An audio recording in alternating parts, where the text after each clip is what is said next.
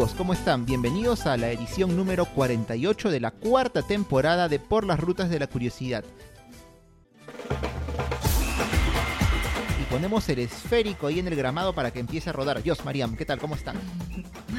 ¿Qué tal chicos? ¿Cómo están? Espero que se encuentren bien. Feliz de poder conversar de nuevo aquí en este espacio que nos damos cada semana o cada dos semanas ahora, se podría decir, dependiendo, dependiendo, pero muy contenta de poder estar aquí con ustedes. De verdad que se extraña bastante las conversaciones que tenemos. Y pues el día de hoy la conversación va a estar muy interesante para nuestros ruteros que yo creo que ya tienen una idea de más o menos por dónde va a ir eh, la pelota del día de hoy. ¿Qué tal, Marian? ¿Cómo estás? Hola, yo soy ¿qué tal, Daniel? Bueno, esta vez estamos los tres, parece que, que el universo conspira para que estemos muchos todavía, pero ya pronto, ya, ya, pronto. Un saludo a, a Jorge y bueno, a ustedes, evidentemente, este, y también a, a los ruteros, a las ruteras, que todavía, a pesar de que nos hemos olvidado, los hemos olvidado un poco, todavía siguen ahí con sus comentarios, con su apoyo y todo, ¿no? Gracias, en verdad que nosotros hacemos esto no solo porque nos gusta hacerlo, sino sobre todo también por ustedes, ¿no? Entonces, eh, como siempre, un gusto encontrarnos. Yo el día de hoy no voy a estar como pesa en el agua, en realidad es, es, un tema que para mí es bastante extraño. Espero, espero que también la gente que nos escuche haya, haya alguien así como yo, para no sentirme tan sola. Te juro que Cuando la gente habla del fútbol, ¿no? Yo sí me siento un poco extraña siempre cuando la gente habla. Yo, yo en verdad que es de los pocos temas en verdad es el único tema del que no comento, porque soy ignorante. El único, no. Sí, creo que es el, único. El, es el, único. el básquet, el hockey, de repente. Ah, bueno. El fútbol americano. Quizás por, por otras referencias, ¿no? Pero pero digamos que es de los pocos temas que... El soccer. de los pocos temas que... Eh, ahí está, ¿no? O sea, todos tenemos nuestros momentos que nos mantienen humildes y este va a ser un momento de esos. bueno, sí, es que el día de hoy vamos a hablar de fútbol, de fútbol como ya lo saben, pero no se preocupen quienes quizá no son tan aficionados al llamado deporte rey, porque claro que lo vamos a hacer desde una perspectiva histórica y centrándonos específicamente en los inicios de lo que es el fútbol peruano. Así que, bueno, de todas maneras, hablar de fútbol sí es algo que es bastante común, hablar de fútbol en general, hay mucha gente que es hincha de determinado equipo, hay quienes nos alegramos cuando nuestro equipo gana, nos frustramos cuando pierde, nos sentimos mal cuando nos insultan, en fin, nos ponemos ansiosos antes del partido, pero bueno, es parte de la vida, las pasiones que son inherentes al ser humano. Y bueno, para ir matizando un poco justo el episodio, chicas y también ruteras y ruteros que nos escuchan, habíamos hecho unas preguntas a nuestros seguidores en las redes sociales para que nos comenten no solamente de qué equipo son hinchas, sino también por ahí si tienen alguna historia referente o bien a cómo hicieron hinchas de este equipo o de repente sobre la fundación del mismo. Así que bueno, hemos tenido por ahí algunas respuestas ahí muy curiosas, tanto en Twitter como en Instagram. Vamos a empezar a leer algunas de ellas, justo acá las hemos anotado. Por ejemplo, nuestro amigo querido Rodrigo Chávez, que es parte de la familia de Por las Rutas de la Curiosidad, así es, nos responde ante la pregunta, dice que es hincha del más grande, obviamente. Ay, ay, ay, por si acaso con mayúsculas, ¿ah? Por si acaso con mayúsculas. no sabía que Rodrigo hincha el cristal. mentira, mentira, mentira. No, Rodrigo es de la US crema hasta morir. Nos dice que es hincha de la U, eh, que fue fundado este equipo en las aulas de la Universidad Nacional de San Marcos. Ahí está claro. Dios, me siento más ignorante cada vez. No sabía que la U se había fundado ahí. Con el nombre de Federación Universitaria. Sí, también hay, otras respuestas, chicas, ahí a ver, ahí, ¿cuál quieren leer? A ver. Bueno, Luen, Luen también, un, casero, un buen, amigo, un buen amigo del, del podcast. Y bueno, ha ha robado, ha etiquetado a, imagino, a sus amigos. Es hincha del Muni. Ya, entonces, por favor, ahí da un poco de luces, da un poco de luces porque sabes que yo estoy aquí en, terreno inhóspito, así extraño, ¿ya? Para mí, así que ayúdenme, por favor. No, Luen hincha del municipal, sí, sí, este, se ha tomado su foto con su camiseta, así que bueno, ahí está. También. Ay, ay, ay, por si acaso Daniel en este momento está con su camiseta, ¿eh? por si acaso. Daniel está vistiendo su camiseta. Vamos a tomar la fotito a rigor y la vamos a subir a redes luego, por supuesto. hay una respuesta de parte de Adri Ayala, quien dice que ella es hincha del mejor, obviamente. Y creo que Dani puede concordar con ello, del Sporting Cristal. Ustedes lo saben. Ya pasó un corazoncito, un corazoncito celeste. Un corazoncito celeste. Corazón celeste. Adri, también amiga de la casa, ha estado en uno de los episodios de este, del Bicentenario el año pasado. Y bueno, ella también alienta mucho, va al estadio, todo. Así que muy bacán, muy bacán. Por supuesto, sabia decisión, Adri, hincha del Cristal. y también nuestra Nuestra amiga Judith Pereda nos ha respondido y me dice, nos dice, aquí solo soy hincha de mi patria, del Perú, pero sé que la gente en Twitter tiene su equipo favorito, así que bueno, también los hinchas que prefieren a la selección, que al final pues es este, el equipo que nos representa a todos en, el, fondo, en torneo. En el fondo todos este, alentamos, alentamos creo a la, a la selección. Yo créanme que el único momento en que pensé en comprarme alguna vez una camiseta deportiva, que estuve a punto, están en mi carrito incluso, este, cuando yo tenía dinero, pues porque antes cuando era más joven me gustaron, me gustaban algunas camisetas, pero no, no tenía. Pero lo más ¿qué, equipo? ¿Qué, equipo fue el afortunado? Pero lo más cercano fue la selección, ¿ah? ah sí, sí, me gustó. Creo que es bonita, incluso la, alterna, que es un poco es negra, así con rojo, creo. Sí, por ahí creo que... Mm, me gusta la bandera del Perú, me gusta la bandera del Perú y creo que, que nuestra camiseta creo que tiene un diseño Sí, me gusta. Sí, bastante, bastante original, al menos para selecciones. Porque hay equipos, no son muchos que tienen parecido clubes, pero selecciones creo que muy pocas, si es que alguna tiene franja, ¿no? Claro, roja, bueno, con más razón. Sí, bueno, acá tenemos también continuando, así es, unas respuestas que nos han dado en Instagram. Nuestra amiga Ángela Sara nos dice que es hincha de la U. Mi tío me asignó el equipo. Así que bueno, también pasa, ¿no? Este, a raíz del hinchaje de nuestra familia, el papá, de la mamá, el tío, el abuelo, es que terminamos este, haciéndonos también hinchas del equipo respectivo. Tenemos por ahí otras respuestas, un poquito más cortas, pero no por ello menos importantes. Juan Goya, claro, una, es una respuesta corta, pero directa y concisa. Alianza Lima. Ajá, hincha, de Alianza. Alianza Lima, Juan Goya. Y finalmente tenemos también a Historia Latinoamericana, quien nos dice que su equipo favorito es el Alianza Lima y nos da un interesante dato que fue fundado el 15 de febrero de 1901. Interesante. Así es. De los más antiguos, ¿no? Muy Junto con Cienciano, es de los más antiguos, supercentenarios ya, pero tiene más de 120 años, imagínense. Tradición completamente. Esa es tradición, así es, muy bien. ¿Y, tu equipo cuántos años tiene de fundado, Daniel? Bueno, Cristal cumple en diciembre eh, 68 años recién. Un poco más joven, 68 un poco más joven, años. Ese es más joven, obviamente, pero bueno, es el mejor, así que no El más objetivo. no, no, lo siento, pero cuando se trata de fútbol, aunque no lo crean, me vuelvo medio neandertal un poco. Qué bueno que lo hayas dicho, anotado.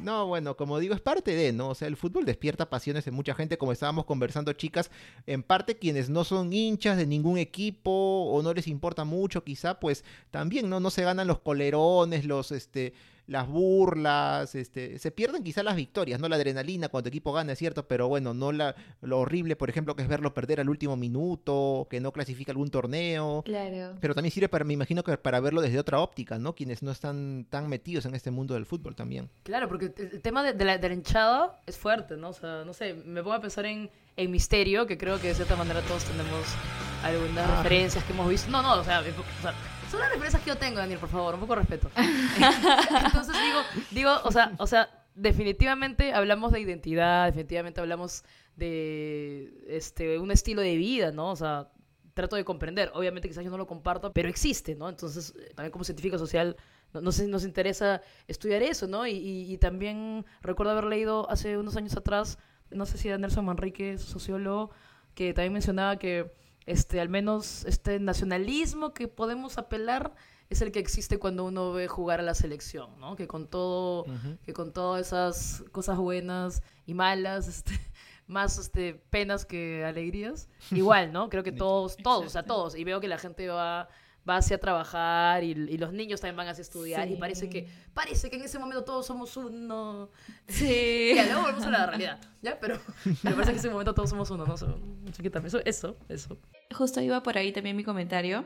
Yo recuerdo que cuando era niña o en el colegio todos hablaban de su equipo de fútbol y éramos muy pocos los que no teníamos un equipo de fútbol favorito. Todos eran o Alianza Lima o, Universitario y cuando me preguntaban yo a veces inventaba, te lo juro, y decía, Alianza Lima. ¿Por qué? Porque mi primo era de Alianza.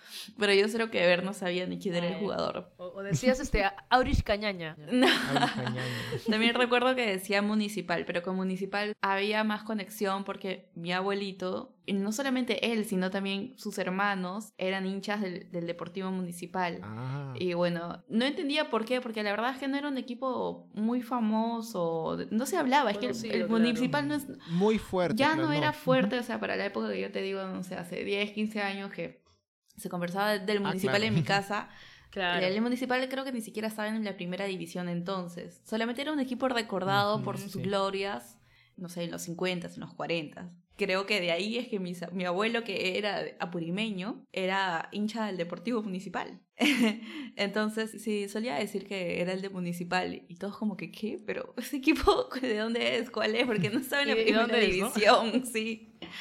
Y ya eh, actualmente no tengo un equipo al que yo siga o con el que yo me haya fanatizado, eh, peruano ni, ni internacional tampoco, pero sí comparto las alegrías y las tristezas de cuando nuestro equipo nacional tiene que disputar eh, sus amistosos, ¿no? O ya entra a la Copa Sudamericana o el mismo Mundial.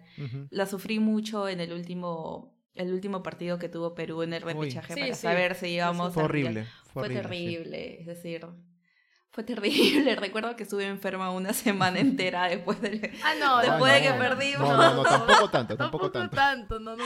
Y, eso, y eso que no tiene favoritos. No, felizmente, por eso trato de no fanatizarme con las cosas, porque cuando lo hago, sí, sí realmente sentimentalmente. Enfermos. Y luego físicamente me enfermo. Exacto, sí, sí, me suele pasar, así que mejor me mantengo por como favor, selección peruana escucha esto. escucha esto, por favor. No, no, maltraten a, nuestra, a nuestro podcaster, por favor. no, sí, es que yo debo decirles que soy más hincha de cristal que de Perú.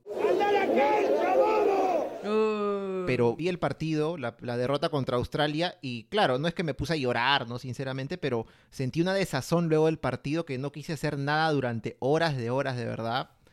Y, tiempo que no me pasa eso, así que me imagino pues quienes son sí muy hinchas o de la selección o del fútbol en sí, cómo se habrán sentido ese día que fue gris acá, típico día de invierno, todavía más gris, el país por un poco no va al mundial, pero bueno, nos hace ver también, y esto ya fuera del tema futbolístico, creo yo un poco tristemente lo que conversaban chicas, ¿no? De que lamentablemente creo yo, también una opinión personal, este, el fútbol es una de las poquitas cosas que nos une como peruanos cuando la selección juega, en fin, y digo tristemente porque vamos, dentro de todos los contextos sociales, históricos, culturales, pues el fútbol está bien, es algo importante quizá, pero no debería ser una de esas pocas cosas que nos unen, ¿no?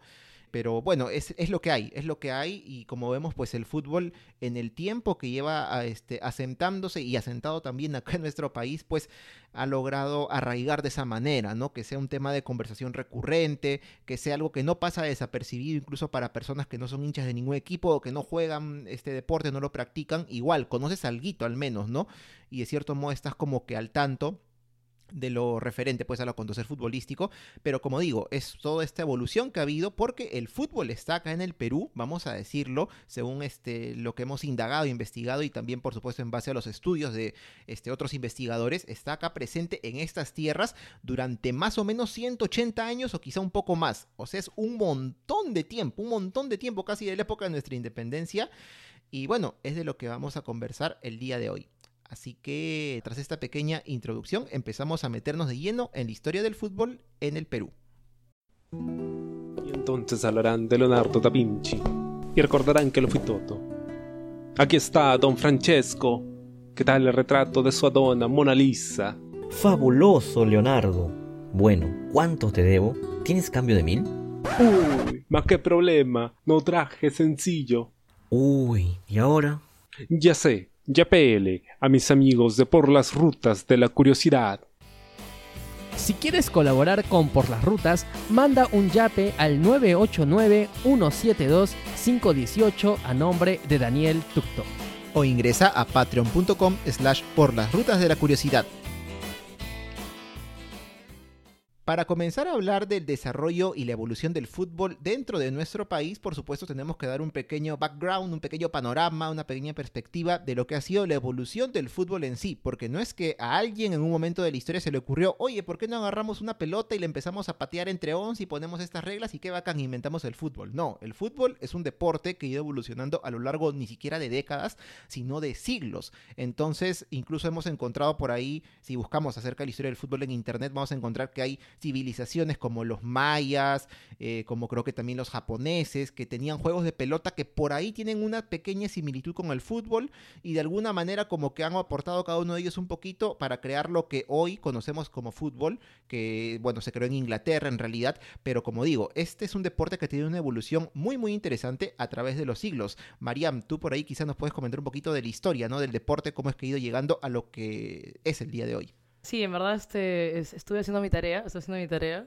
y había encontrado algunos, algunos datos de, la FIFA. Por ejemplo, que, o sea, hablar de fútbol, hablar de soccer, hablar de balompié, ¿no? Que siempre escuchamos muchas veces que, que, se utilizan esos términos. Bueno, actualmente es hablar de un deporte que es jugado por más de 240 millones de personas alrededor del mundo, ¿no? En realidad es un... Eh, por algo le dicen el deporte rey, ¿no? Estamos hablando de un deporte... Y tú lo mencionaste este, hace minutos atrás, que lo interesante, y sobre todo son las características que vamos a ver cuando hablemos del el fenómeno del fútbol aquí en el, en el, Perú, es justo esa característica de que congrega a personas de diferentes clases, ¿no? Clases sociales, grupos sociales.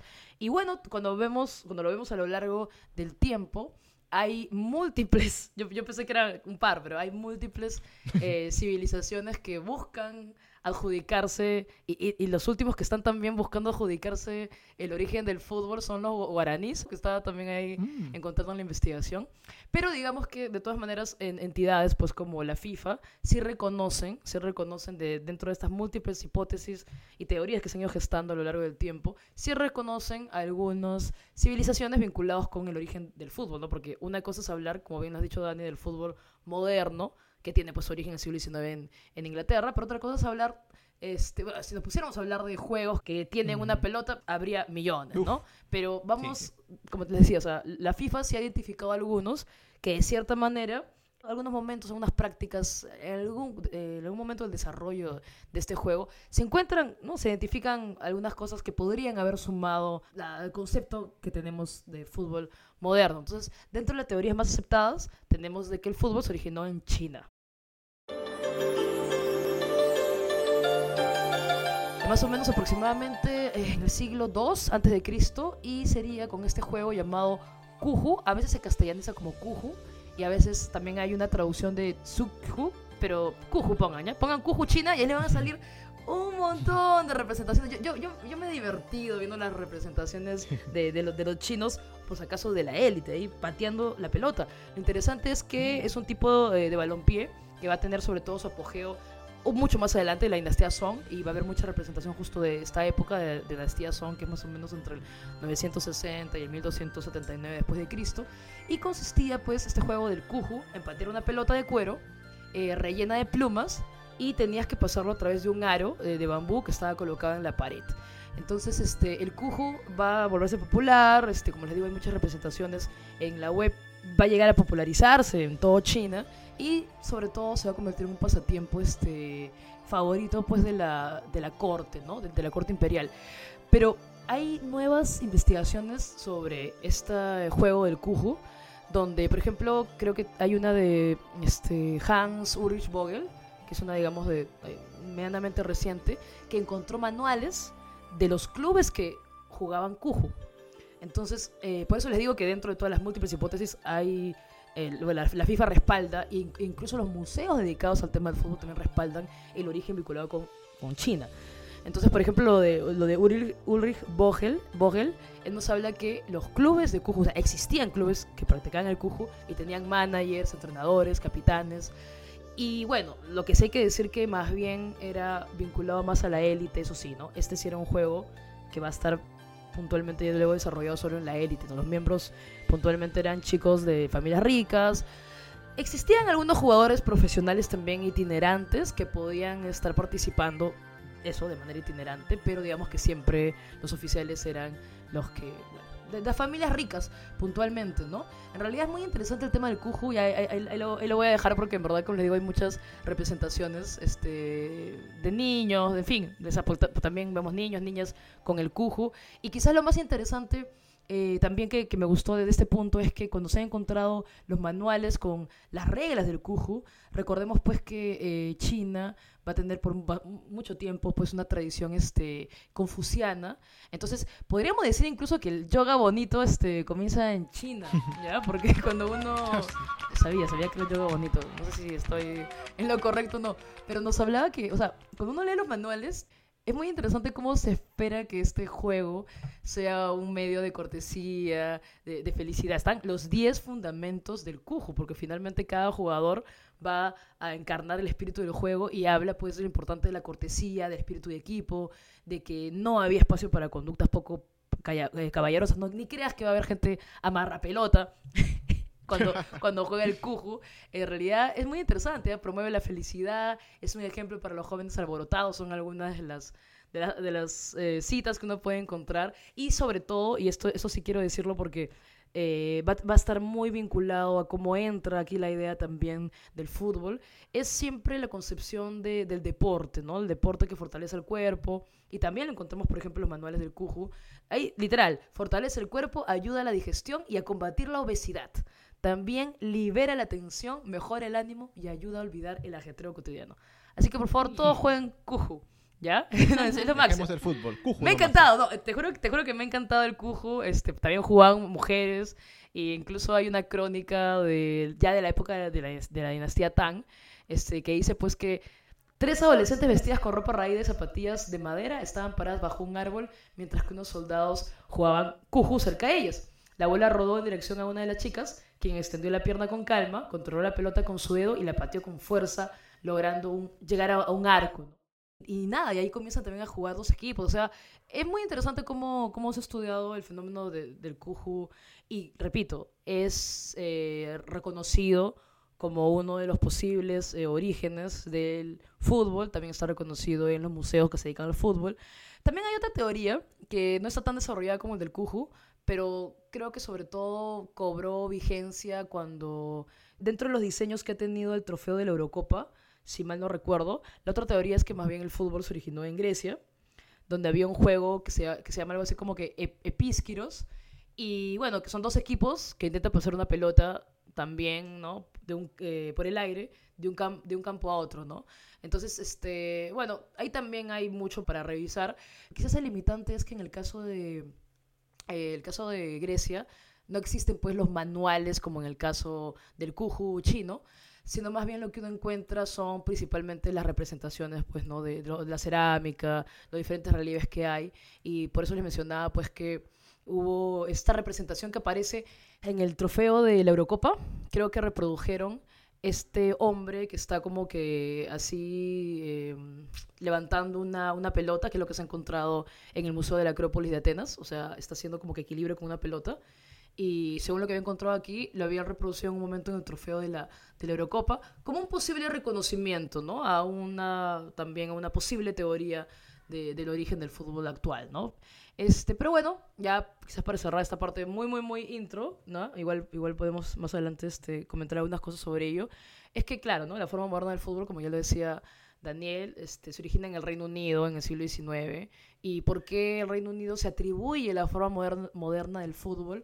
Porque aquí se van a desarrollar las primeras reglas del juego, ¿no? O puntualmente, y sobre todo porque se fundan los primeros clubes de fútbol que ya es la lógica que entendemos actualmente. Si ustedes buscan en internet o en una definición formal de qué es el fútbol, eh, obviamente pues este, te van a explicar que son eh, tantos jugadores, que son dos equipos, que todo hay toda una dinámica, ¿no? Entonces digamos que más bien eso eh, aparece, esa idea moderna se origina pues en el Reino Unido, ¿no? Y ahí también tenemos que se funda la Football Association en 1863 en Inglaterra, y ahí es que se establecen las primeras reglas oficiales eh, del juego. Y bueno, desde ahí en adelante es que definitivamente se ha convertido en el deporte más popular eh, del mundo, como les decía, pues seguido por millones de personas en todos los continentes. Eso, eso es lo que dice, amigos, eso es la, tarea, esa es mi parte de investigación.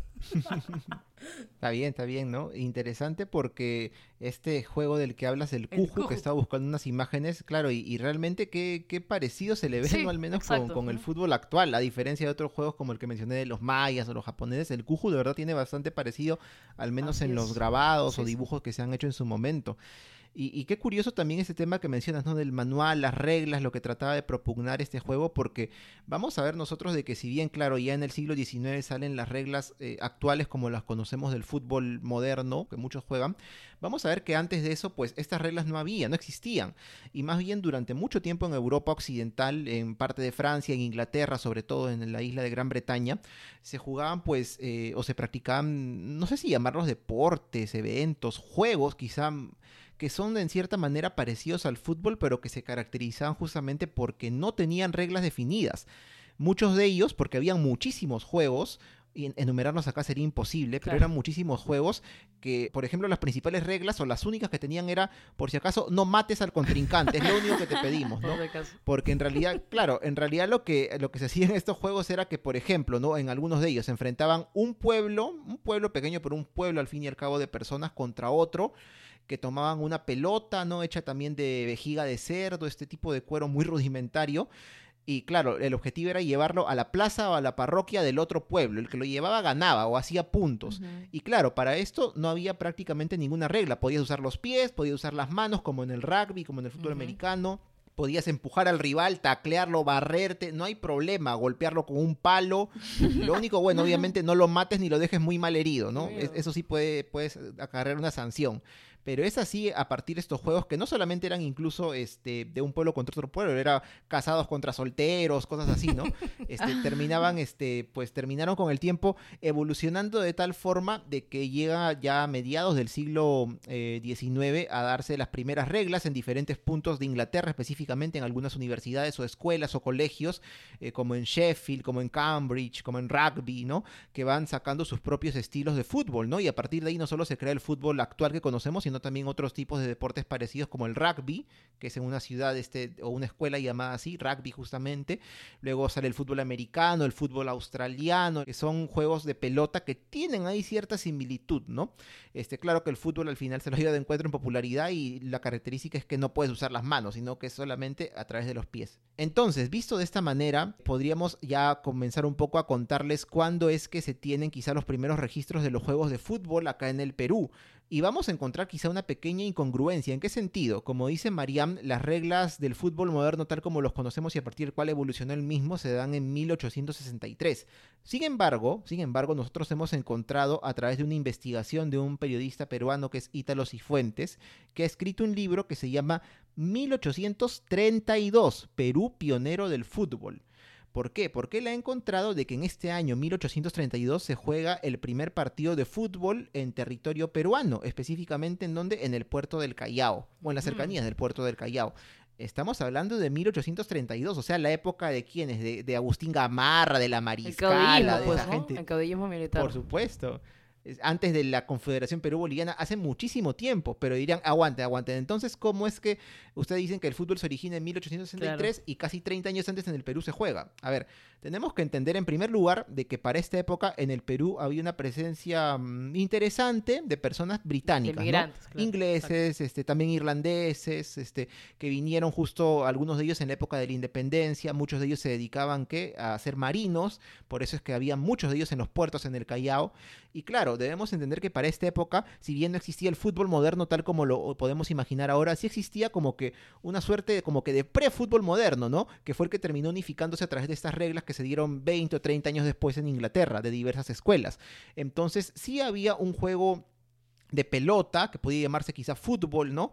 Este, que se jugó, probablemente traído por esas personas que venían de Inglaterra acá al Perú, lo jugaron, y claro, lo que encuentra Ítalo Cifuentes es que en, en, algunos registros del Club Lima Cricket, que es uno de los más antiguos, el más antiguo en realidad del país, vamos a hablar también un poquito de él ahora, encontró de que, bueno, este club sufrió un incendio en su sede, eh, casi en el año 1900 por ahí, imagínense hace cuánto tiempo, y se perdieron un montón de registros, pero él logró investigar, se lograron recopilar algunos de ellos, y en uno de estos se indica, es lo que él cuenta, y Fuentes cuenta de que en 1832 es que se juega el primer partido de fútbol entre eh, ingleses, ¿no? Que vienen al Perú en las costas del Callao, cerca de lo que siempre se llamó, ahora también un poco tiene ese nombre, la Pampa de la Mar Brava, ¿no? Que es actualmente como que la zona sur entre el Callao, La Perla, Bellavista, ¿no? Toda esta zona que actualmente está ocupada pues este, por casas, antiguamente no era así, era una pampa como su nombre lo indica, pero es aquí, miren, en 1832 cuando se juega este primer partido, no oficial obviamente, sino un partido de esparcimiento nada más, ¿no?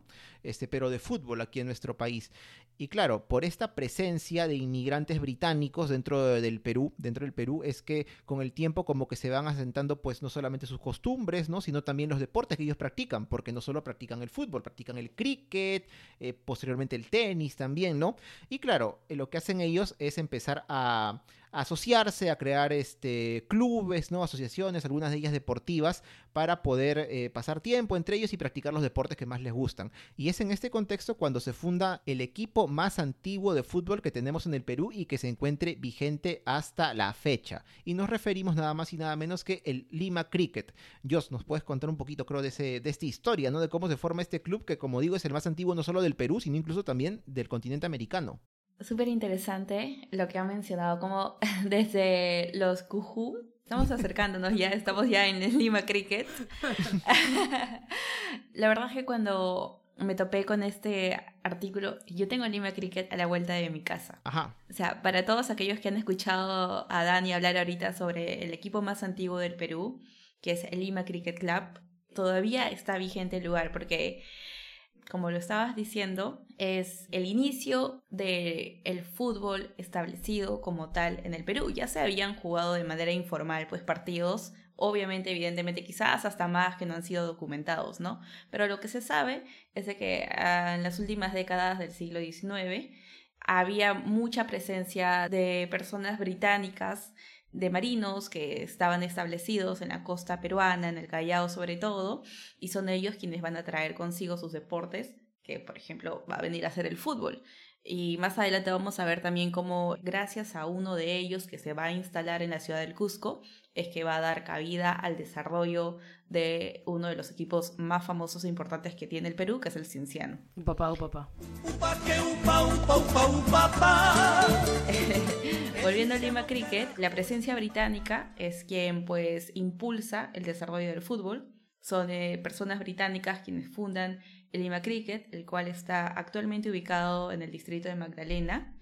Está muy cerca a la Avenida Ejército, muy muy cerca al Hospital Larco Herrera, justo pasando a la Verdi. Y bueno, este lugar que inicialmente se funda pues como un club, una asociación, un lugar en el que los miembros de este lugar pueden ir y pueden disfrutar de ciertos deportes, cosa que se viene dando hasta el día de hoy, y uno de esos deportes va a ser el fútbol. Eh, la fundación de este lugar se va a dar en el 1859 por la comunidad británica, que sigue muy presente también en el lugar, no es como que aquello se haya olvidado y la institución sea totalmente peruana el día de hoy, no, porque, eh, por ejemplo, cuando hay eventos organizados por la Embajada Británica, siempre los organizan también de la mano del, Lima Cricket, eh, hacen eventos para la comunidad británica en el lugar, es decir, el espíritu británico o bueno, de la comunidad británica peruana sigue muy eh, presente hasta el día de hoy en ese lugar.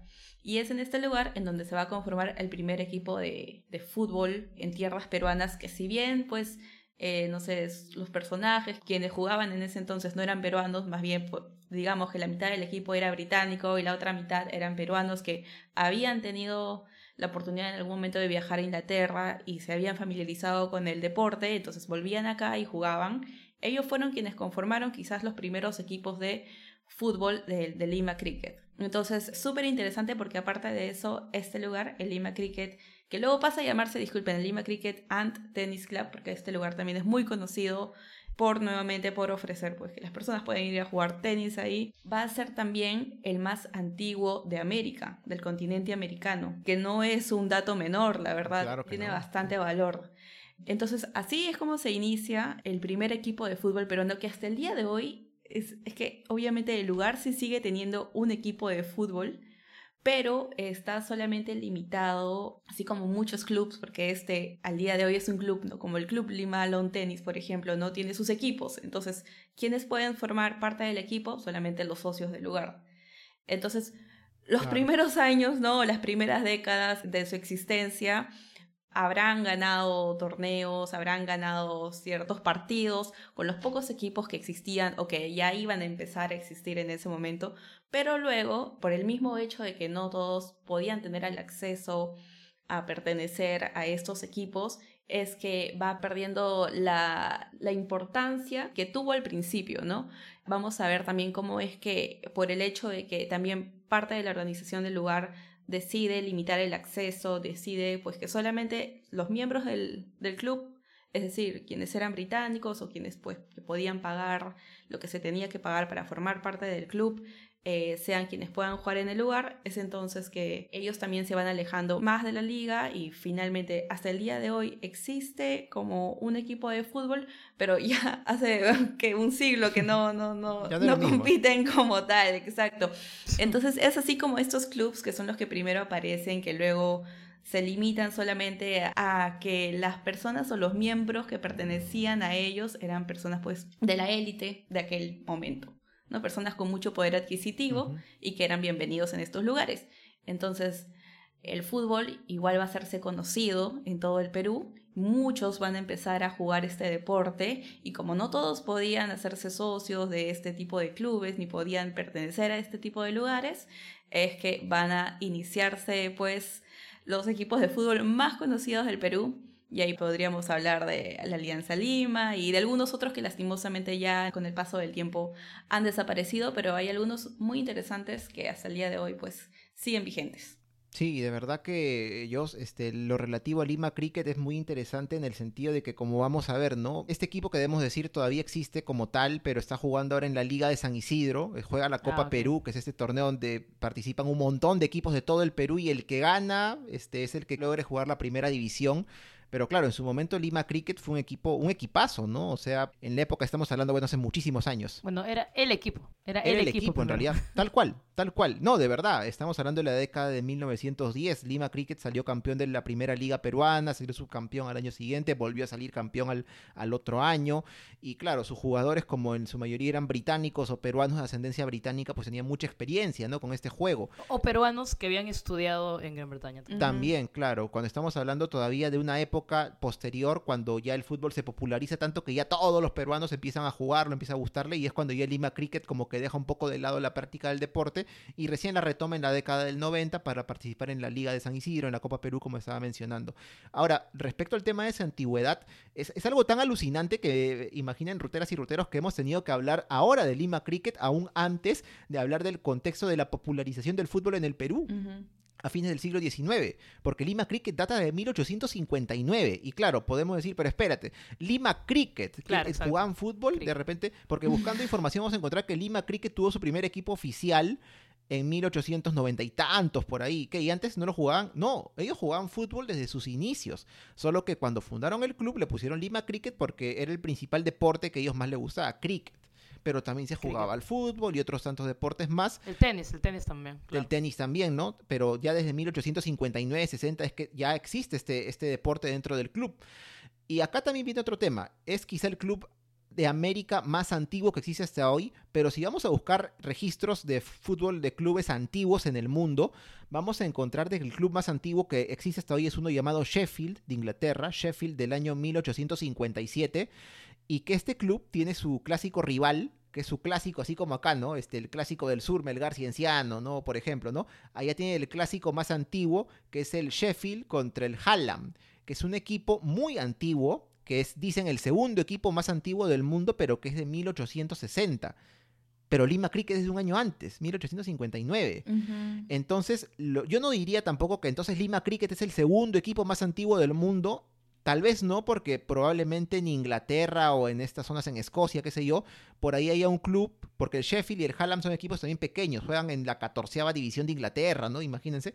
Puede que queden todavía algunos equipos que, bueno, no, no los hemos encontrado acá, que están en la documentación en inglés, que sean incluso más antiguos que Lima Cricket, ¿no? Pero bueno, es un poquito difícil ahí bucear en información, el tiempo no nos da para poder encontrarlo, pero lo que es verdad es que Lima Cricket es más que probablemente el, equipo de fútbol vigente más antiguo de América y uno de los más antiguos del mundo. Así que miren, ese privilegio en el fútbol que tenemos en el Perú todavía, tener un equipo que a la fecha, pues miren cuántos años tiene. tiene, eh, ¿cuánto? Ciento más de 170 años, imagínense, ¿no? Es bastante, bastante tiempo. No, más de 160 años, perdón, igual es un montón de tiempo.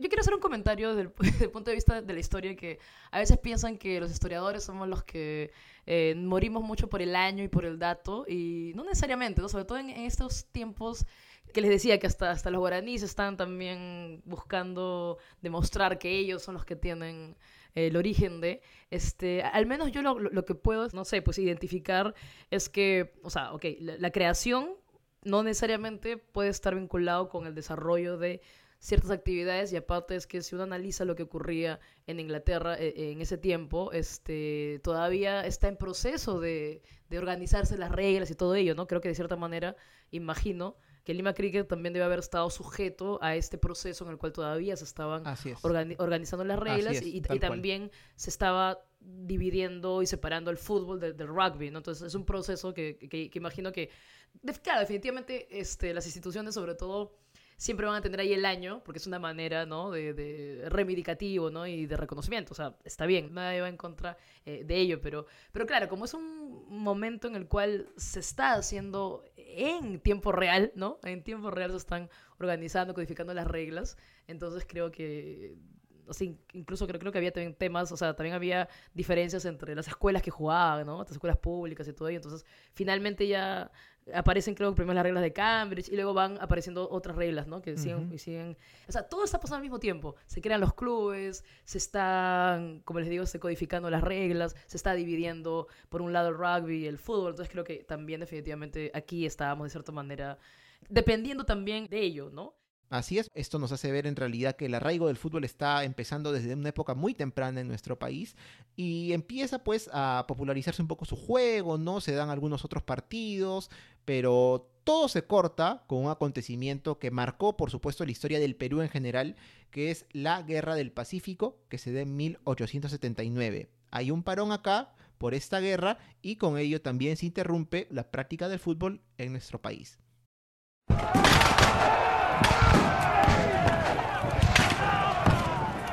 El comentario de, o sea, tú lo habías dicho ya, ¿no? Este, los ingleses, que efectivamente acá es un tema muy, muy vinculado desde la época del guano, llegan este, los ingleses y luego también relacionados con todas las casas comerciales, pero también es importante estos jóvenes eh, de la élite que también se habían formado allí, ¿no? Entonces, como están en este contexto en el cual están aprendiendo las reglas, luego también lo reproducen aquí, ¿no? Creo que, creo que este Gerardo en algún momento, en algunos de los papers, artículos que ha desarrollado, porque junto a, Pulgar Vidal también son los que han desarrollado el tema del, del, fútbol aquí, entre otros, entre otros, por favor, no, no quiero dejar este, de, lado a, a, personas que en este momento no, no, no, recuerdo.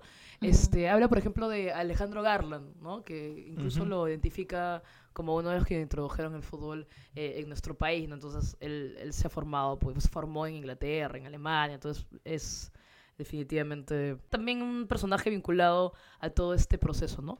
Pero, pero sí, sí, este, acabas de, también de mencionar algo muy importante, este, que es el tema de, de la guerra del Pacífico, ¿no? Que incluso, creo que el primero, el primero en identificar una publicidad, ¿no? Sobre un partido de fútbol, creo que ya es justo terminando el siglo XIX, creo que está en, en el libro de, de Basadre, creo que también Gerardo Álvarez lo, lo comparte en su, en su trabajo, y, y claro, ahí nos damos cuenta que lo que pasa es que luego de la guerra del Pacífico, bueno, sabemos los daños a la infraestructura que, que ocurrieron, ¿no? de todo tipo, productiva, económica, urbana, y bueno, también va a haber pues una generalización de la, de la pobreza, y eso evidentemente tiene un impacto en la vida pública, ¿no? Cuando uno lee los diferentes trabajos del impacto de la, de la guerra eh, con Chile, solo hablando, solo hablando de Lima, que obviamente fue ocupada, y los múltiples balnearios donde también estaba la élite, fueron pues atacados, este eh, nos damos cuenta que la vida pública desaparece, ¿no? Y el fútbol,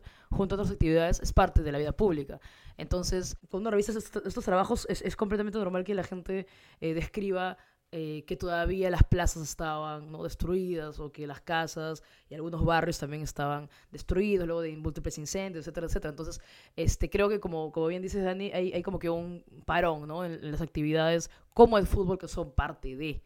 Entonces, y, también sumado al cricket, etcétera, etcétera, ¿no? A todo lo que, si queremos verlo como juegos o actividades deportivas, si queremos verlo. Entonces, tendríamos que esperar más o menos pues a, fines de los 80, ¿no? A fines de, o sea, sí, pues más o menos 1887, 1889, para recién ver que vuelvan a practicarse el fútbol en esos espacios, ¿no? Sí, de verdad que, bueno, como también lo hemos mencionado en algún momento, en algún episodio de Por las Rutas, como dices, María, esta guerra del Pacífico pues fue un parteaguas completo, ¿no? En la vida social, cultural, deportiva, todo lo que lo que podemos imaginar en nuestro país y a partir de acá es que empieza a haber también una corriente por parte ya de la, clase política también, quienes van dominando el país de esta manera, para poder también de alguna manera llevarnos, eh, entre comillas, en algunos casos nomás, al desarrollo, a la modernización, basado obviamente en modelos que se dan en países que son considerados exitosos, ¿no? Como los países europeos, donde se ve que se da mucha preponderancia ahora también a lo que es la práctica de costumbres este, relativas a la higiene, a los deportes, que claro, antes no se le daba quizá tanta importancia, pero ya para 1900 y tanto, por ejemplo, en esta época aproximadamente, es cuando, por ejemplo, se empieza a impartir el curso de educación física en los colegios, cosa que antes no se hacía se propugnaba el, que los jóvenes practiquen el deporte porque dicen que así van a crecer pues muy sanos y no van a ser tan enclenques como lo recoge Gerardo Álvarez en su libro justamente, ¿no? Que bueno, esto, esto puede servir mucho, sobre todo estos deportes como el fútbol, qué sé yo. Y claro, es así como también se, se intenta hacer de que estos juegos que todavía se dan en un contexto mucho más social que deportivo, pues traten de calar en la población junto con otro tipo de costumbres, supuestamente para que podamos como que ser un país moderno y más desarrollado, qué sé yo. Y bueno, tal como lo has mencionado Mariam, ¿no? Este, Jorge Basadre recoge de que ya para 1892 eh, se juega un partido de fútbol en el campo, la cancha de Santa Sofía, que era del Club de Lima Cricket. Esa cancha de Santa Sofía está más o menos por el Hospital Almenara actual de la Avenida Grau. Este, y posteriormente se dan partidos, ¿no? Entre, ya no solamente entre, entre personas este, británicas o de ascendencia británica, sino también británicos contra peruanos, limeños contra chalacos. A fines del siglo XIX se da también el primer partido como que entre localidades o barrios, ¿no? Barranco versus Chorrillos, por ejemplo. Ay, qué chévere. Sí, imagínate, ¿no? Y claro, como, como había mencionado, y Gerardo Álvarez lo cuenta en su libro, libro tesis, bueno, de que en realidad, pues, eh, esto se da un contexto mucho más social. Las crónicas que uno lee acerca de esto, más que crónicas deportivas, parecen crónicas sociales. Mencionan cómo va la gente, cómo es que están vestidos, que todos aplauden al final, se dan la mano, no importa el resultado, cosa que ha cambiado un poco ahora, ¿no?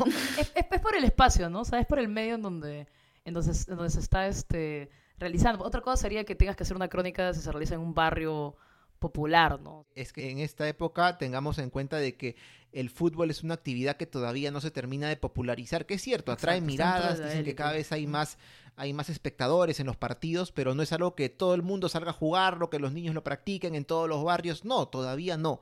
Esto va a empezar a ocurrir recién a partir del siglo XX y es por eso, adelantándonos un poco, que ocurre lo que mencionó Joss con el Lima Cricket, ¿no?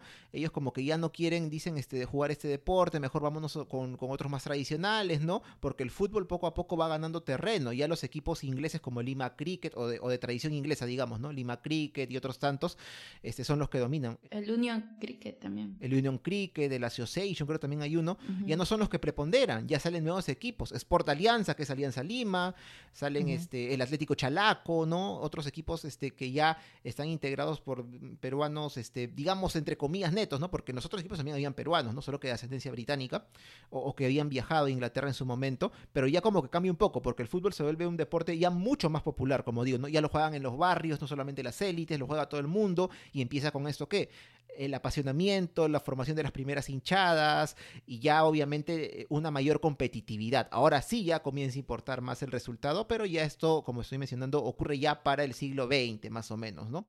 Bueno, y acercándonos a nuestro bloque final, creo que vale la pena eh, mencionar un poco, como también en algún momento Dan y Jocelyn lo han, lo han este, compartido, que es muy interesante ver el siglo XIX y las diferentes crisis por las cuales el Perú fue afectada, como por un lado es el caudillismo militar y más adelante la guerra con Chile, pero también estos momentos de crisis tuvieron momentos de recuperación y, estabilidad política e incluso económica. No, se olviden que luego del caudillismo tenemos la época del guano y, esta bonanza de cierta manera permite que se pueda eh, desarrollar actividades públicas o que incluso puedan desarrollarse como los teóricos mencionan pues estas formas libres de, asociación civil, ¿no? Entonces son necesarias dejar de lado la inestabilidad para que hayan estos momentos que van a permitir más adelante, sobre todo para el siglo XX, como ya lo decía este Daniel, en la formación de los clubes deportivos, que es lo que estamos hablando el día de hoy, de, cómo, cómo aparece el fútbol y cómo va también saliendo desde una, digamos, un entorno mucho más cerrado y de élite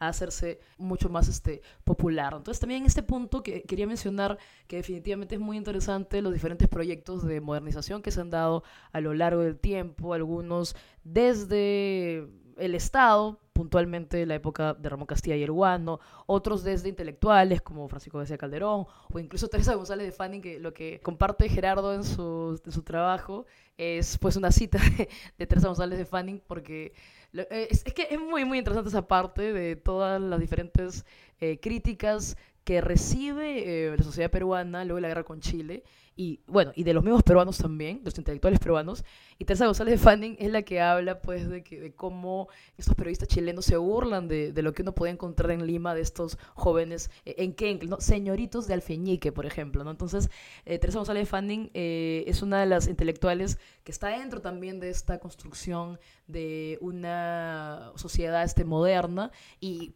o sea, uno encuentra en sus trabajos que la educación física para Teresa González Fanning es, un medio pues para formar un hombre viril, vigoroso, con capacidad de acción.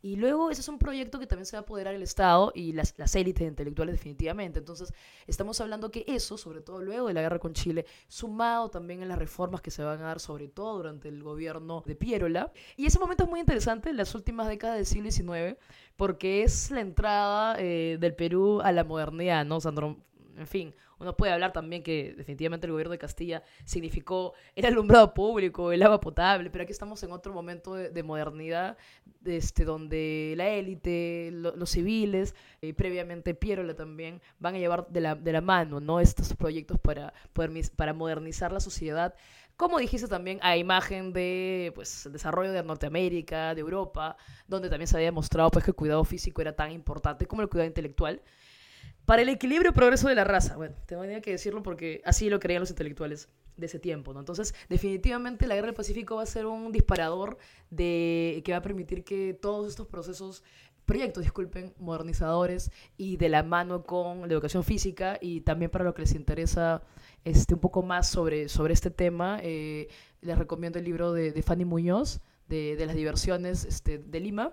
Ahí pueden encontrar también, claro, no trata plenamente del fútbol, pero nos hace entender cómo este, aparecen, ¿no? Diversiones públicas en Lima, de 1890 a 1920, La experiencia y la modernidad, es un libro que está disponible este, en la web también, y nos ayuda a entender mucho eh, cómo estas élites eh, tratan de, de, desde Lima, modernizar al Perú, porque básicamente es lo que ellos, lo que ellos se proponen, ¿no? También tenemos pues a brillantes intelectuales como Francisco García Calderón, con este trabajo, esta propuesta del renacimiento eh, peruano, que ¿no? la idea es dejar ese empobrecimiento y levantar esta ciudad eh, en ruinas, ¿no? Entonces es muy interesante ese momento y definitivamente este contexto permite y ayuda que actividades eh, deportivas como el fútbol finalmente también este, tengan eh, cabida, ¿no? Solo lo interesante sería ver más bien ahora cómo de la élite se va eh, de a pocos eh, popularizando, ¿no? Así es, muy interesante todo este contexto social en realidad eh, que vive nuestro país a fines del siglo XIX, tras una experiencia traumática, ¿no? Que es la guerra con Chile, y bajo el cual empieza a forjarse ahora sí el fútbol dentro de nuestra nación y nuestra sociedad tal como los conocemos. Y bueno, nosotros ya hemos hablado del equipo de fútbol más antiguo que tenemos aquí, que es el Lima Cricket. Estaba buscando, es tan antiguo que se fundó en el segundo gobierno de Ramón Castilla. O sea, oh años, imagínate, saca tu línea. ahí aparecieron muchas cosas, pues, por el guano también, ¿no? Así que claro, por la bonanza, por la bonanza. Claro, pero y ya, ya entrándonos un poco en esta época un poco más moderna del fútbol, es decir, ya en el siglo XX, inicio del siglo XX, es que queríamos contarles algunas pequeñas reseñas de los equipos vigentes más antiguos que tenemos en nuestro país. Así que comenzamos. Negro, negro, negro, negro, negro. Lo que salió del pueblo para llegar a la cima, a mi estilo. Cuando Alianza juega, el Perú juega. Empezamos con uno de los equipos más tradicionales, más populares y más antiguos también, que es lo que nos importa en esta ocasión, que tenemos en nuestro país, que es el famoso club Alianza Lima. Alianza Secas para los que lo conocemos, ¿no? Eh, que fue fundado nada más y nada menos que en el año 1901, un 15 de febrero. Y no tuvo este nombre de Alianza Lima cuando se fundó, sino que se llamó Sport Alianza. ¿Por qué este nombre? En honor a una caballeriza llamada Alianza a secas, del todavía entonces no era presidente Augusto B. Leguía, que les prestaba pues a los muchachos que fundaron este club, la caballeriza, para que jueguen sus primeros partidos. Y bueno, digo los muchachos porque el Club Alianza Lima, con todo lo grande que es ahora, bueno, y lo popular que es, fue fundado por niños y adolescentes, entre 7 y 18 años. O sea, imagínense. Eso es, muy, interesante, ¿no? Como los jóvenes son los que practican el fútbol puntualmente. Sí. Y son los que van a también a iniciar la difusión. Y vamos a ver que, al menos en, otros países de Latinoamérica, como en Argentina, por ejemplo, muchos clubes fue fundado de esta manera, ¿no? Por gente muy, muy joven en distintos ámbitos, algunos académicos, otros del barrio, como en el caso de Sport Alianza, todavía no Alianza Lima, este, porque claro, ellos fundan el club porque querían este, como que jugar contra otros barrios que les venían a proponer, oye, hay que jugar, ¿no? qué sé yo, y fundan entonces de esta manera el, el Sport Alianza, ¿no? Que claro, por esta misma fundación que tienen muy como que de barrio, de personas este, muy jóvenes, que no tuvieron un apoyo quizá de instituciones como si lo tuvieron otros clubes, como lo vamos a ver ahora, pues tiene una historia que por una década más o menos hasta el 19 1910 por ahí, no es tan conocida, no se sabe mucho qué pasó con el club, solo se sabe que existió nada más, pero lo que al menos se ha documentado de ese tiempo está en la página web del Club Alianza Lima, es que el domingo 18 de abril de 1904, es decir, cuando tenían más o menos tres años de fundado, Sport Alianza jugó en la explanada de la Escuela Militar de Chorrillos contra la Escuela de Artillería, el equipo de la Escuela de Artillería de la Escuela Militar, ganando Sport Alianza por 2 a 0. De ahí no encontramos tampoco aquí ni siquiera qué otros partidos habrá jugado el club hasta llegar al año 1912 cuando se juega la primera liga de fútbol del Perú, o en realidad debemos decir de Lima, del Perú todavía no y juega también la siguiente, la subsiguiente y no tiene tan buenos resultados, queda ante el antepenúltimo puesto, en fin, ¿no? Este, pero ya en el año 1918 logra campeonar por primera vez. Entonces ya pues a partir de ahí pues la alianza se vuelve más popular, posteriormente ya se le empieza a conocer, no se tiene constancia en realidad en qué año o cómo cambia de nombre, en todo caso a Alianza Lima. Luego ya mucho tiempo después es que tiene este arraigo aún mayor en, el distrito de La Victoria, porque Alianza fue fundado en realidad en lo que hoy es el cercado de Lima, cerca del Girón Cotabambas, Girón Miguel Aljovín, Azángaro, esta zona en este barrio que se funda, pero claro, es un lugar que está muy cercano al distrito de La Victoria. Y en 1901 eran los extramuros de Lima, eran las afueras de la ciudad. Pero recién en el 70 es que Alianza construye su estadio en Matute y bueno, hay este mayor arraigo eh, con el barrio el distrito de La Victoria. Y bueno, viene la historia que todos conocemos, ¿no? Pero más o menos es la historia de la fundación de la Alianza Lima, que es uno de los clubes más antiguos y más tradicionales de nuestro país. Pero Jos, ahora nos vamos afuera de Lima porque también en otras ciudades del Perú, por supuesto, se jugaba al fútbol y hay otro club que es casi tan antiguo como Alianza. Cuéntanos.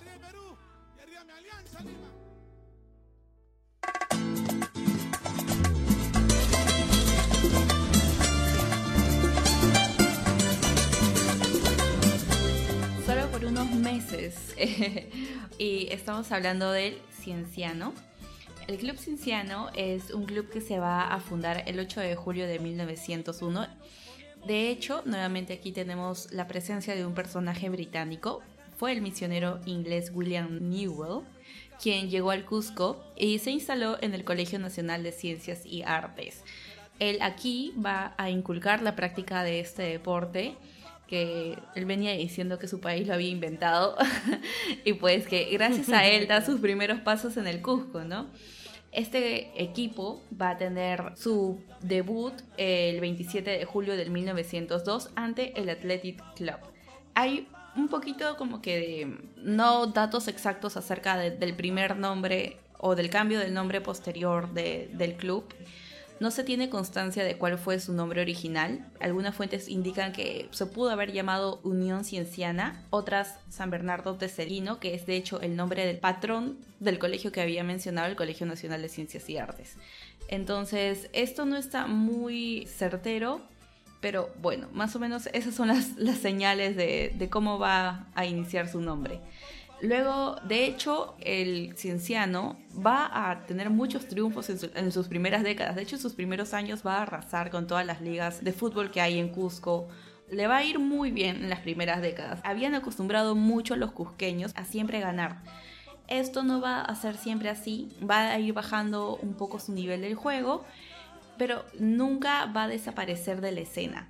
Hasta que en 1947 eh, Cienciano va a recibir por primera vez a un equipo foráneo, un equipo que no es del Cusco, porque ellos solamente jugaban con equipos del lugar, con equipos cusqueños. O sea, no es como es ahora, ¿no? Que se nos hace muy fácil ver jugar equipos de diferentes partes del Perú y que se reúnen rápidamente, no. En ese tiempo no era así, Y eh, va a ser en el 1947 cuando Cienciano va a disputar su primer partido con un equipo que no era cusqueño y ese partido va a ser con el Universitario de Deportes. Ajá, con la U. Y que va a tener en ese juego a su máxima estrella, Lolo Fernández. Lolo, Fernández. Lolo, está de yo Lolo, Lolo. con su pañuelito, con su pañuelito. Así es. Eh, bueno, también este acabo de identificar y también el trabajo de, de Gerardo se identifica que la, la forma más clásica de asociaciones vinculados justo a los espacios educativos, ¿no? Que fue el de mayor importancia para los inicios del fútbol. Pero no fue el único y hay muchos clubes que más bien se formaron por un espacio social más vinculado con el barrio o más vinculado con el lugar de trabajo. Entonces, sobre todo, eh, hay una parte que le dedica a lo que es los clubes del Callao, ¿no? Entonces, Así como lo mencioné para Lima hace un rato, en el Callao definitivamente el discurso modernizador, que me había olvidado de, mencionar que va de la mano con la educación, con la higiene, y también va de la mano con la práctica de los deportes, lo vamos a ver en el, Callao. Y los municipios van a comenzar pues, a organizar diferentes competencias, y aquí es donde, eh, como tienen, pues, a ver, o sea, acuerdan los partidos, va a haber mucha, mucha aceptación. Entonces, lo, como también tenían la disponibilidad de poder practicar en, en diferentes terrenos, ¿no? Eh, en el caso del, o sea, en el caso de Lima, en el caso de Callao sobre todo, porque claro, en ese tiempo Callao era pequeño, ¿no? Entonces tenían que ir a Lima cuando querían practicar, pero se van formando clubes chalacos que, lo que tengo aquí apuntado según el trabajo de, de Gerardo está el Libertad, el San Martín, el Independencia, el Sport Bolognesi, el Sport San Peña, el Unión Callao y el Atlético Chalaco, que también le dedica toda una, parte de, su investigación, ¿no? Y creo que de ellos, eh, dentro de los más antiguos, es el Libertad, que fue fundado en 1899. Mm. Bueno, lo malo es que solo tiene actividad hasta la segunda década del siglo XX, ¿no? Pero es el club de fútbol más antiguo del Callao. ¿No? Y, lo más peculiar es que en un principio eh, pactaba encuentros con ¿no? los equipos de, de, las naves que estaban de paso por el puerto, ¿no? O sea, es muy interesante la dinámica de acuerdo al trabajo en este caso, ¿no? Pero cuando ya crecen los números de clubes chalacos, ya se establecen partidos con otros clubes porteños, ¿no? Ya aparece el 2 de mayo, la Independencia, el Alfonso Ugarte, o también el equipo de empleados del Ferrocarril Central, que era el Bolognese. El mismo Atlético Chalaco, el Atlético Grau, el Jorge Chávez número 2 y el Nacional eh, Fútbol Club también creo que es, ¿no? Entonces que, que, que también ahí había como un pequeño clásico porque muchos encuentros también eh, se dieron, ¿no? Entonces lo interesante es que para el siglo XX vamos a ver también cómo el Estado sigue eh, apoyando, el municipio en este caso, disculpen, eh, campeonatos municipales por fiestas patrias, ¿no? Y ya, y ahí tenemos una liguilla, como se podría decir ahora, de equipos chalacos, ¿no? Que más adelante ya van a extender su ámbito de competencia afuera del Callao y se van a enfrentar en Lima pues con el Unión Cricket, en Chorrillos con el Club Perú, y así, ¿no? Y, así este, sucesivamente, ¿no? Quería mencionar ahí sobre los clubes chalacos. Qué bonito, ¿no? Jugamos los clubes chalacos de esos que lamentablemente ya no existen, ya hace mucho tiempo pasaron a mejor vida, tenían estos nombres de héroes, ¿no? Todititos, Bolognesi, Alfonso Ugarte. Pues, qué, qué, qué, bacán, ¿no? De verdad. Pero bueno, si nos referimos específicamente a clubes chalacos antiguos y que eh, tengan vigencias el día de hoy, no necesariamente es el famoso Sport Boys, que es el club más exitoso y conocido del Callao, sino vamos a irnos por el decano del puerto. Furia Chalaco, en o en el Mar Bravo, Chimpún Callao. Furia Chalaco, en el Potao, o en Poserías, Chimpún Callao el Atlético Chalaco, que es un club que existe hasta el día de hoy y que fue fundado el 9 de junio de 1902. Miren, ya tiene más de 120 años también. Este club fue fundado por estudiantes del Instituto Chalaco, que es una institución educativa, o era una institución educativa del puerto, ¿no? Que, bueno, ellos fundan el club por el ansia de querer practicar no solamente fútbol, sino también cricket, este deporte que tal vez parece muy popular en esta época. Y claro, como en el caso que estábamos hablando, por ejemplo, de Alianza Lima, este club también fundado por adolescentes que querían pues formar una institución donde practicar deporte, ¿no? Menores de edad, que se juntan en la casa de uno de ellos, que es en realidad la casa del papá, en el Girón Marco Polo actualmente, ¿no? En el Callao, y hacen el acta de fundación, todo muy formal en realidad. Y claro, la diferencia es que acá el Atlético Chalaco tuvo el apoyo de las autoridades de este Instituto Chalaco. Los fundadores nombran como director adjunto también a, una de las autoridades del instituto, quien acepta muy gustoso y tienen ya este apoyo, ¿no? A diferencia, como digo, por ejemplo, de otros equipos que eran como que de barrio, digamos, ¿no? No tenían este, este apoyo de instituciones. Claro, el director del colegio es el presidente honorario, pues, ¿no? Augusto Cazorla. Exactamente. Entonces vemos otro tipo de desarrollo que tienen clubes como el Atlético Chalaco, que tiene sus primeros partidos en primer lugar de cricket en septiembre de 1902 contra el Sport Victoria. Miren, se inauguró con el cricket y ya unos meses después, para fines de ese año, es que tiene partidos de fútbol contra algunos de los clubes que mencionó Mariam, ¿no? Contra Leoncio Prado, el Sport Victoria, este, unos clubes que son este, también muy antiguos o eran muy antiguos porque lamentablemente ya desaparecieron. Y claro, ¿dónde se tenían, dónde se llevaban a cabo muchos de estos encuentros? Se llevaban a cabo en este lugar que hemos mencionado hace un momento, ¿no? La famosa Pampa de la Mar Brava, que está cerca de este lugar que aún se le llama así, la Mar Brava, entre la Perla y el Callao, este, en donde también se practicaban otros tipos de deportes, no solamente fútbol, pero era una pampa en aquel tiempo. Y muy cerca de ahí es que ya para la década del 20 se crea el primer estadio del Callao, que es el estadio Telmo Carbajo. Telmo Carbajo es uno de los ídolos y mejores jugadores que ha tenido el Atlético Chalaco y bueno, se crea este estadio en donde el Atlético Chalaco ha hecho de local en muchas ocasiones, posteriormente también el Sport Boys. Lamentablemente el estadio como que estuvo bastante descuidado por mucho tiempo, ahora se han hecho algunos arreglos, ¿no? Está en una zona muy brava del Callao, como la Mar Brava lo indica, ¿no? Este, prácticamente entre el cercado de Bellavista y lo que se le conoce como los barracones, así que obviamente la hinchada local ahí siempre se hizo sentir mucho, ¿no? Si uno busca crónicas de barras este, en internet va a encontrar que la gente de la U, de Alianza Cristal, llegar al Telmo Carbajo no era tan fácil, no era tan fácil, ¿no? Porque sentías la presión de la gente. Pero bueno, es la identidad chalaca, ¿no? Como sabemos, ¿no? Este, que se imprime también con el juego del Atlético Chalaco, que como decimos, es el decano, el club más antiguo del puerto y uno de los más antiguos también del Perú. Ahí está su historia. Y sí, Dani, una duda que me ha quedado un poco. Había leído un poquito, pero quizás tú que has este, hablado justo de Alianza Lima, ¿cuál es la relación que existe entre Alianza Lima y la comunidad afrodescendiente peruana, porque existe mucha vinculación hasta el día de hoy, diría yo, con Alianza Lima, a tal punto que yo pensé, por ejemplo, que era porque quizás, pero ahora que he leído, sé que no, pero yo tuve la idea en algún momento de repente de que esto se debía a que quizás el primer equipo que, que, estuvo conformado por Alianza Lima estaba conformado por afrodescendientes o afroperuanos en su momento de la época, pero me, me di con la sorpresa de que no. Así es, los que fundaron Alianza Lima, estos jovencitos que fundaron el club, no eran ninguno de ellos, al menos hasta donde encontrado afrodescendiente, había de todo, ¿no? Mestizos, ascendientes de italiano, de chinos también, pero ninguno era afrodescendiente. Recién es con la popularización del fútbol y cuando Alianza empieza a crecer en hinchada, ya te estoy hablando pues de la década del 20, por ahí quizá, que claro, mucha gente este, se identifica con este club porque a diferencia de otros como el Lima Cricket, como el Union Cricket y otros tantos, ese es un club como que de arraigo más popular. Ah, mira, ese es un club del barrio, ¿no? Nos puede representar bien. Entonces mucha gente que digamos que no es de la élite, ¿no? Mm, socialmente hablando, un poquito escabroso hablar de eso, ¿no? Pero, pero es lo, real, creo, es que se identifica también con el Alianza Lima, ¿no? Y entre ellos, obviamente, en esta época, estamos hablando del 20, había mucha gente, pues, justamente afroperuana, ¿no? Gente negra que se identifica con este club.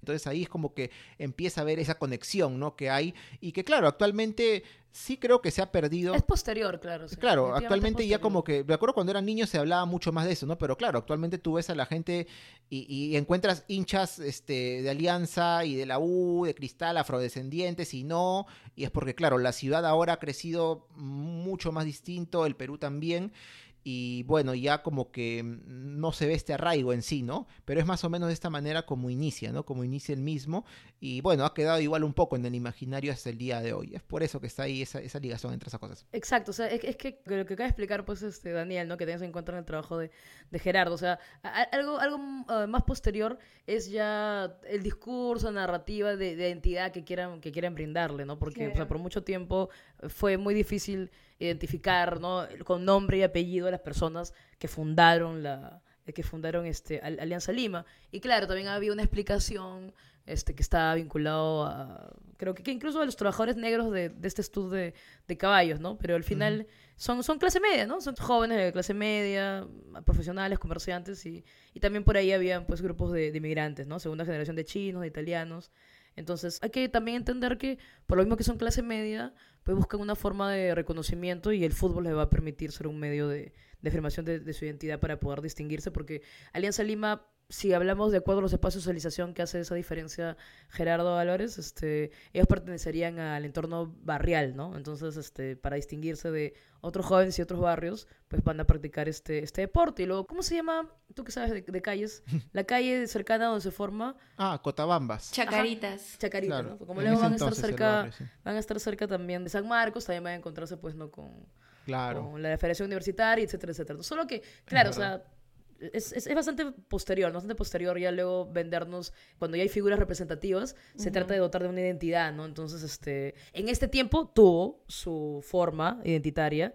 más adelante también tiene su forma identitaria y, así sucesivamente, ¿no? Pero, pero actualmente creo que ya no, como dice Dani, creo que yo, yo no sé mucho de fútbol, por eso no quiero estar hablando de lo, de lo que no sé. Pero sí recuerdo, por ejemplo, Bailón, ¿no? Bailón y todo el tema de esta desgracia, creo que ocurrió, ¿no? Entonces como que mm. es una suerte de discurso y narrativa para reforzar, pero actualmente, no sé, es como que no se ponga a pensar en las elecciones nada más, ¿no? Hay personas que tienen doble nacionalidad, o sea, o sea ya, ya ahora creo que el fútbol ya se con por lo que es una economía, ¿no? Que esto hay todo un consumo ya distinto a este momento previo que estamos explicando. Ya ahora, ya ahora sería muy distinto decir que solo son del Callao, que solo son de un tipo, no, sé, es un poco más complicado. Claro, estamos, estamos hablando de una época ahora en el episodio de que en el que el fútbol era completamente amateur, o sea, lo jugaba el que tenía, así como los podcasters, ¿no? Este, cuando tienes tiempo. El que tiene micro, que tiene micro y tiempo. Exacto, ¿no? o con tu celular, bueno, no importa, ¿no? Pero claro, en esa época no recibías pago alguno, ¿no? Ni propinas, ¿qué te digo, no? Estamos hablando de una época en la que simplemente era amor a la camiseta, ni siquiera la camiseta, sino al deporte en sí porque estamos hablando de, los 1900, una época en la que probablemente no había hinchas de ningún equipo, ¿no? Esto ya es posterior, esto ya es posterior a ello. Y bueno, damos por finalizado el encuentro. Ahí el pitazo final. hemos, hemos tenido un poco de tiempo suplementario, creo. El bar, vamos al bar, al bar, pero al bar de la, de la pantalla, no al bar a tomar, como otros futbolistas. no mentira. Este, pero bueno, hemos, hemos llegado al final de ese episodio por las rutas. Bueno, hemos ido corriendo, así como, como Oliver Atom en los supercampeones, atrás de la pelota, tratando de, de, comentar un poco de esta época bastante, bastante amateur. En, en, tres episodios, ¿no? Durante toda una hora la pelota giraba. Hay que hacer tres episodios. Sí, sí, sí, bueno, que en realidad sí, nos han quedado muchas cosas en el tintero porque de verdad que también para entender un poco lo que es el fútbol no hemos comentado acerca más a detalle, por ejemplo, cómo es que se dan este, esta evolución en sí de las reglas del fútbol que se da en Inglaterra. si no, iba a estar Dani solito nomás haciendo. bueno, ya en otra ocasión ya, ya las convenceré para conversar de eso, pero bueno. La evolución del uniforme. También. Sí, los uniformes deben ser chéveres, ¿sabes? ¿ah? Esos uniformes se extraña, ¿eh? Se extrañan los uniformes antiguos. gordito. No, sí, de verdad que es interesante bucear en eso, ¿no? O sea, cuál es el, por ejemplo, cuál era el uniforme antes, algunas de las reglas que cambian, ¿no? Por ejemplo, una de las primeras reglas, que eran, no recuerdo si la de Sheffield o la de Cambridge, decía que no puede haber gol de tiro libre, por si acaso, ¿ah? No existe gol de tiro libre, no puedes barrerte ni hacerle zancadillas, como le dicen, ah, o barrerte al rival, pero puedes empujarlo si quieres, ¿ah? Cosa que actualmente no puedes hacer, ¿no? Las reglas cambian, como vemos, ¿no? Ya será quizá ocasión de otro episodio de Por las Rutas. Así que nada, esperamos que el episodio haya sido de su agrado y antes de irnos contémosles a los ruteros y a las ruteras dónde pueden escuchar este podcast. Nos pueden escuchar en nuestra página web porlasrutas.com, por Spotify y Apple Podcasts. Y también nos encuentran en redes sociales. Nos encuentran en Facebook e Instagram como por las rutas de la curiosidad y en Twitter como arroba por las rutas 1. Ahí está, entonces nos acercamos ya al final de esta cuarta temporada de Por las Rutas, así que ya les estaremos anunciando ahí qué cosas se vienen para este, este, este apocalipsis rutero, como lo hemos mencionado en el episodio anterior. Y nada, ya nos estamos escuchando en una próxima edición de Por las Rutas de la Curiosidad y deseamos que todos estén bien para entonces. Gracias, nos escuchamos. Chao. Nos escuchamos. Bye bye. Listo, nos escuchamos, cuídense.